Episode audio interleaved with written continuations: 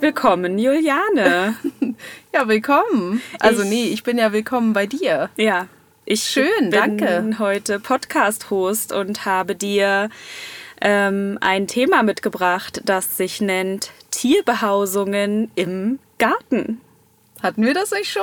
Nee, also so. wir hatten, ich habe schon mal was über Tiere vorbereitet, aber heute reden wir ganz konkret über ähm, Häuser, Ah. Schlafmöglichkeiten, Nistmöglichkeiten, sowas. Ja, richtig gut. Ja, stimmt. Wir hatten ja eine Tierfolge, wo es einfach nur darum ging, dass, ähm, ja, welche To-Dos man jetzt hat und sozusagen, was man im Garten jetzt machen kann, um Tieren zu helfen. Da ging es ja nicht so richtig um deren Unterschlupf, sondern zum Beispiel eine Sache war ja, dass man dann alte Blütenstände noch stehen lässt. Genau, ja.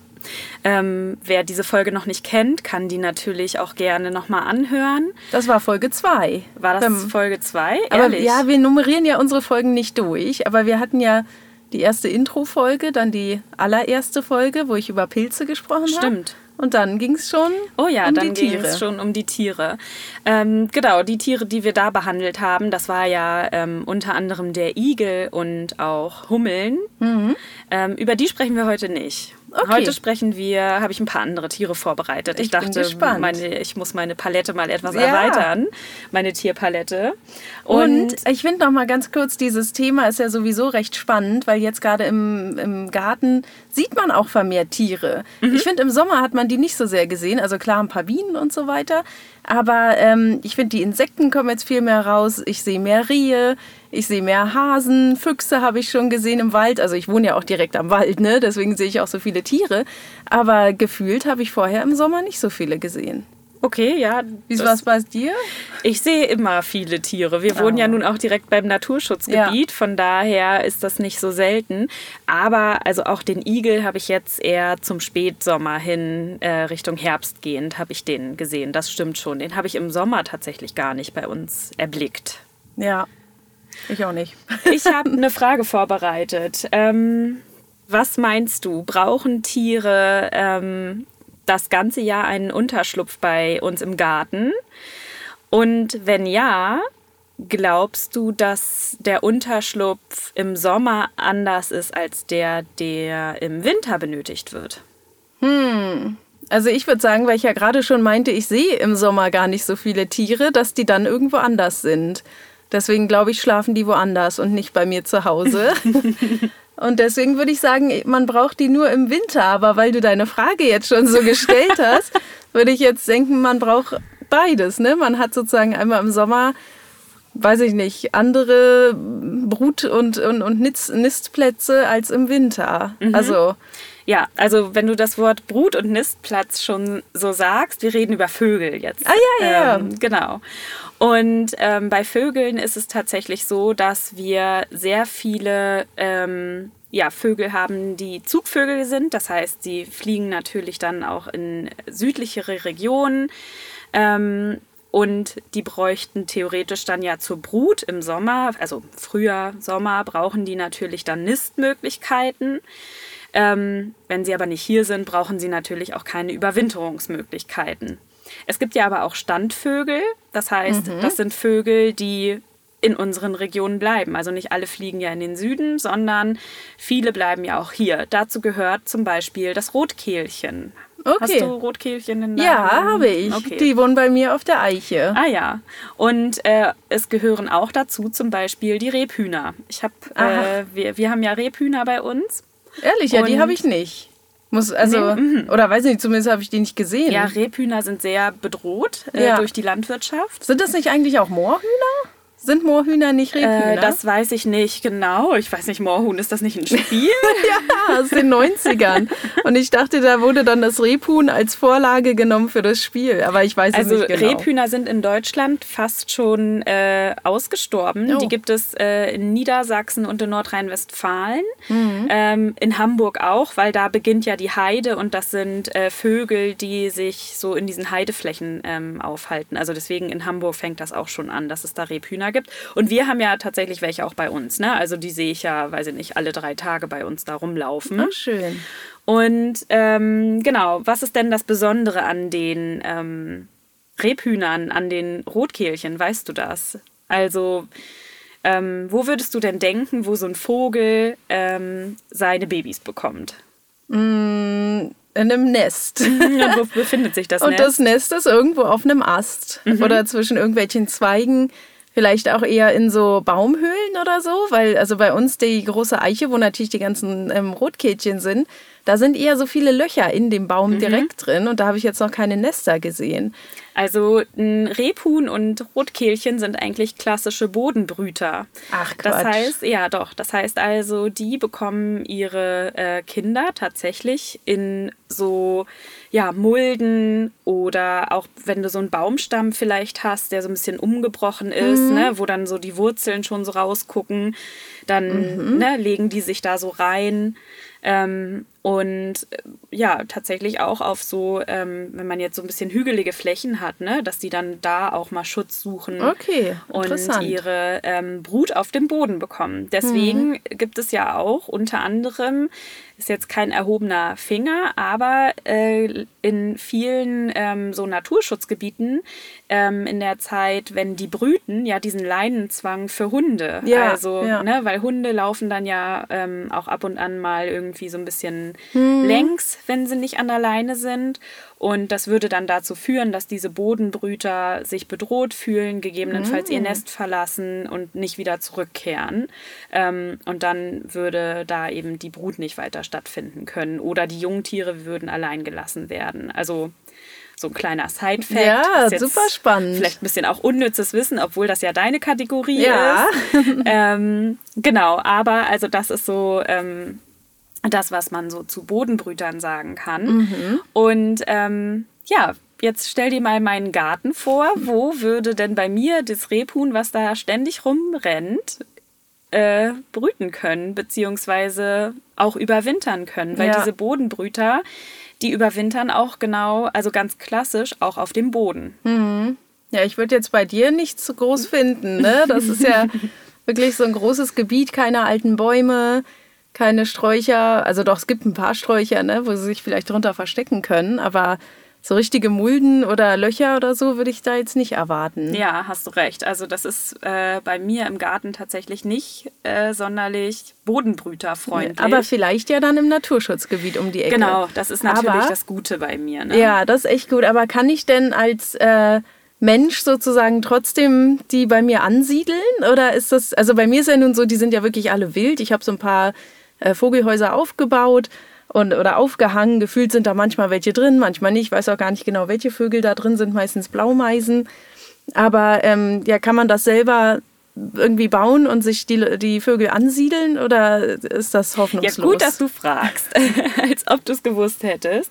Ähm, man kann natürlich so DIY-Nistkästen ähm, beispielsweise bauen oder auch fertig kaufen. Da muss man natürlich nicht unbedingt was selber machen. Ähm, dann ist es beispielsweise für das Rotkehlchen auf jeden Fall ähm, ein Halbhöhlenkasten. Ähm, das ist so ein Kasten, ähm, ich weiß, du hattest irgendwie neulich mal so ein Foto auf Instagram hochgeladen. Da war ein ähm, Vogelhäuschen zu sehen, was so ein Loch hatte. Und das ist dann eher für so Meisen. Genau, Mhm. deswegen habe ich, ich habe ja nur solche mit Löchern drin, also so viereckig sozusagen mit einem Dach drauf und Ja. dann ein Loch. Deswegen, ah, okay. Und das Rotkehlchen würde da nicht reingehen. Das Okay. Rotkehlchen geht in einen Halbhöhlenkasten und der hat eher äh, so einen etwas länglicheren Schlitz, der halt mindestens so zwischen 8 und 10 Zentimeter groß sein Mhm. muss, damit sie da auch reinkommen. Also wie ein Briefkasten, der offen ist. Ja, genau. Also, ja, also ich hoffe jetzt nicht, dass du in deinem Briefkasten Der hängt ja auch Vögel höher findest. und ist ja Genau. nicht auf der Erde. Ja, aber also da würden Rotkehlchen trotzdem sich drin ähm, wohlfühlen und wiederfinden. Und ähm, ja, was, was meinst du denn, ähm, dass, also wir haben jetzt mal so einen Nistkasten, ist etwas, was man kaufen kann. Ähm, den kann man auch selber basteln als DIY-Anleitung. Welche DIY-Anleitung könnte denn ähm, die naturnahe Lösung sein? Also was könnten wir in unseren Gärten ähm, vor, zweitrangig machen, damit wir gar nicht irgendwie einen künstlichen Unterschlupf schaffen müssen. Was aber so ein schlitzförmiges Loch hat. Genau, oder klassisch dem Bodenbrüter die Möglichkeit gibt, sich da ähm, Ja, einzuquartieren. Ja, wenn das auch wie, das klang ja immer so, als wäre das irgendwie so ein halboffener Kasten. Ja, weiß ich nicht, dass man einfach irgendeinen Topf, einen Tontopf oder so nimmt und den verkehrt rum hin oder einfach hinlegt. Ja, genau. Sowas Ehrlich? gibt's tatsächlich. Ach, ja, ja, sowas kann man Weil machen. ich dachte jetzt auch die ganze Zeit, okay, man darf ja jetzt, wenn es naturnah ist, nichts bauen, sozusagen. Mhm. Ne? Sonst aus Holz kannst du ja eigentlich alles bauen. Aber ich hätte eher gedacht, dass die dann sowas ähm, Quadratisches oder so bevorzugen. Aber das Nee, ist egal. Aber also okay. ne, genau so Tontopfanleitungen und sowas habe ich auch äh, bei der Recherche im Internet alles gefunden. Sowas kann man machen. Mhm. Aber was ich eigentlich meint, meinte, war unter anderem heimische Hecken zu pflanzen. Denn Ah, okay. darunter ist halt auch einfach eine ähm, prima Struktur. Wenn Mhm. das Laub dann so runtergefallen ist, dann machen die sich das da so ein bisschen schön zurecht, kuscheln sich da ein ähm, und haben eigentlich einen sehr guten und geschützten Platz, um äh, da zu überwintern. Und natürlich auch, um im Sommer oder im Frühjahr, wenn sie denn dann ähm, ihre Vogeljungen bekommen, da halt auch zu brüten. Bei uns ist das immer ein bisschen schwierig, weil ähm, ich ja auch eine Katze habe. Stimmt, Ähm, das ja. ist ja auch irgendwie dann so ein bisschen der äh, domestizierte Feind eigentlich. Ähm, ja, aber deswegen ist es bei mir leider nicht so richtig möglich, auf dem Boden ähm, einen Nistplatz zu schaffen. Ich habe Mhm. Halt zu viel Angst, dass die da rangehen. Ja, nee, aber wie sieht's aus, wenn du so Hecken hast wie jetzt eine Schlehe zum Beispiel? Die ist ja sehr stachelig. Ja, Dann, Mhm. perfekt. genau, da geht ja dann die Katze eigentlich auch Nee, nicht genau, runter. da geht ja. die, die Katze nicht runter und es ist auch wirklich äh, ein perfektes Gehölz, weil ähm, die Wildform der Schlehe ähm, ist ja wirklich so stachelig und auch total verzweigt und sowas alles und bildet dadurch eine prima Struktur, dass sich so ein Vogel da ähm, auch ja, zurecht äh, ruckeln kann, was er eigentlich braucht. Ja, richtig gut. Genau.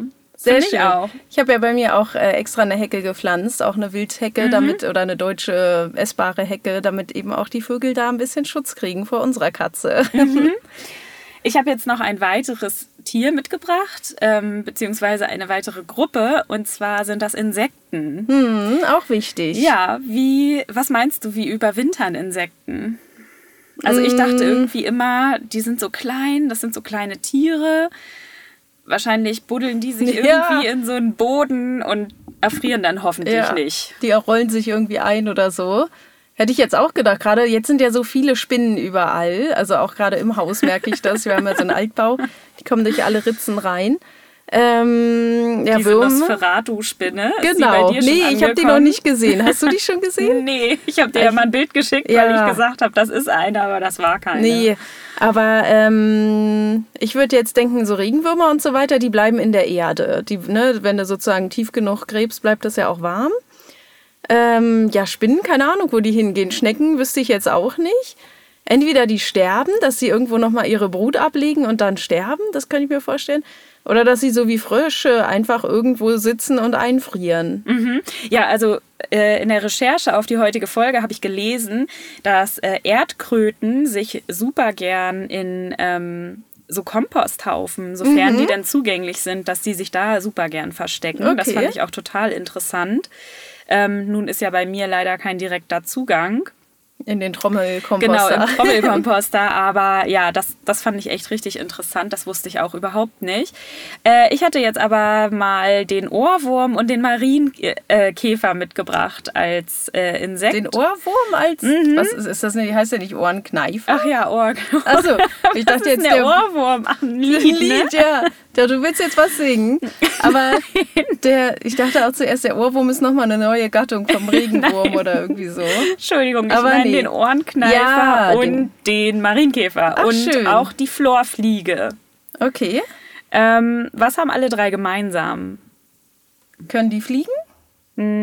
Oh, gute Frage. Ich glaube, das weiß der ich nicht. Ohrenkneifer kann auch fliegen. Der Also sie fliegen. fressen alle drei die Schädlinge aus unseren Beeten. Ah. Und zwar unter anderem Blattläuse.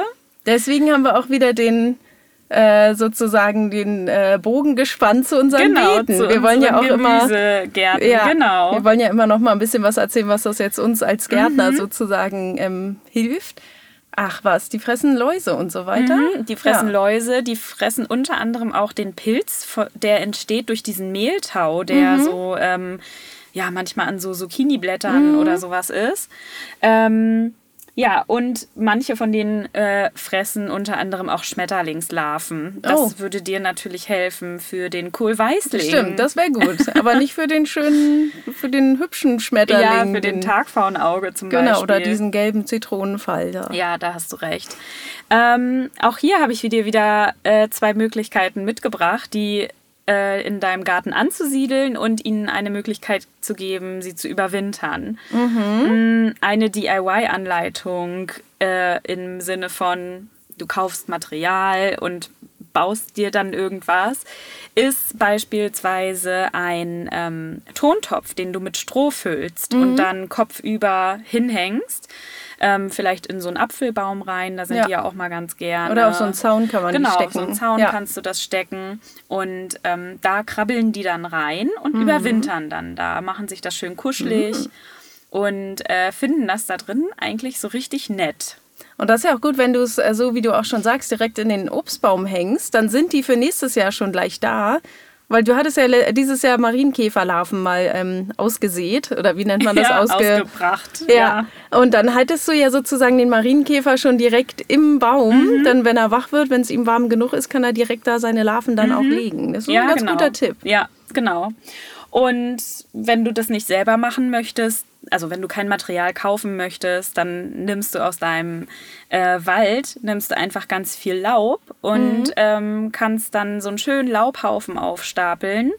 Äh, da ziehen die sich auch total gerne zurück. Die mögen das, diese Strukturen, die da drin sind, die fressen da wahrscheinlich auch so ein bisschen äh, ja, so Pilz, was sich dann da drin irgendwie ähm, über die Zeit ansiedelt, können sich da schön ernähren und kommen dann eben auch ganz gut über die Zeit.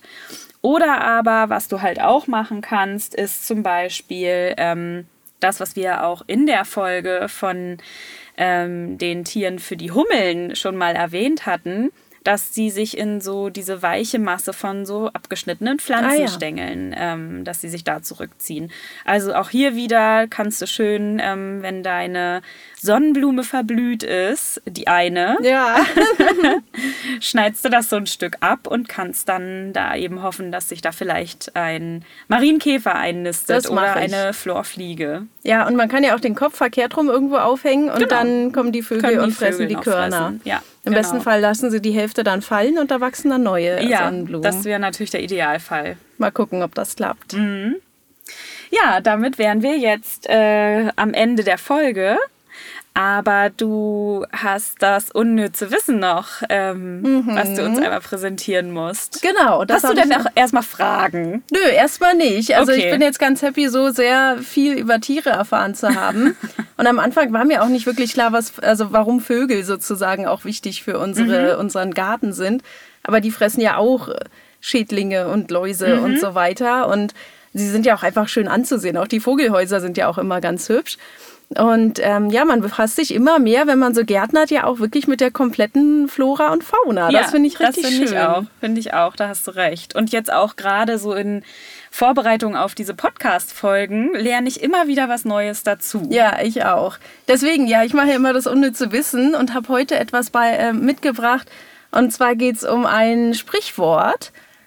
Und zwar, ähm, weißt du, woher das Sprichwort kommt? Ähm, es ist astrein. Also irgendwas, wenn du sagst, ja, das ist ja eine astreine Sache.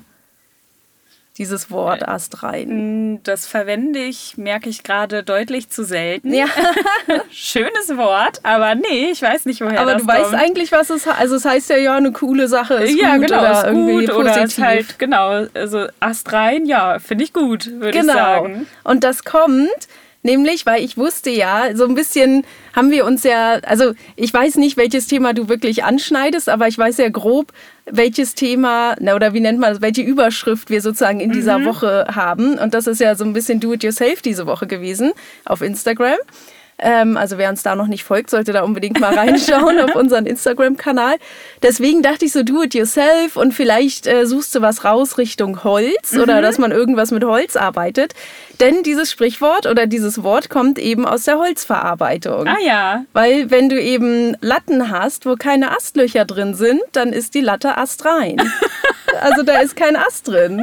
Ja, und deswegen, stimmt. ja. Und ist das gut, wenn genau, da kein, die sind, ah. wenn da keine Astlöcher drin sind, kannst du die teurer verkaufen. Oh, cool. Und ich glaube, das ist auch erst in den letzten Jahren so groß geworden, dass man dann vielleicht mal Boden verlegt, wo immer Astlöcher drin sind. Mhm. Ich finde das ja auch viel schöner.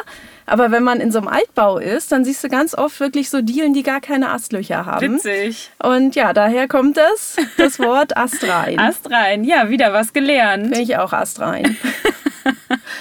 Gut. Ja, vielen Dank. Ähm, nächste Woche bist du mit dem nächsten Thema ja. dran. Ähm, du bereitest das wieder vor, weil wir wechseln uns ja immer ab. Mhm. Und dann danke ich dir fürs Zuhören heute.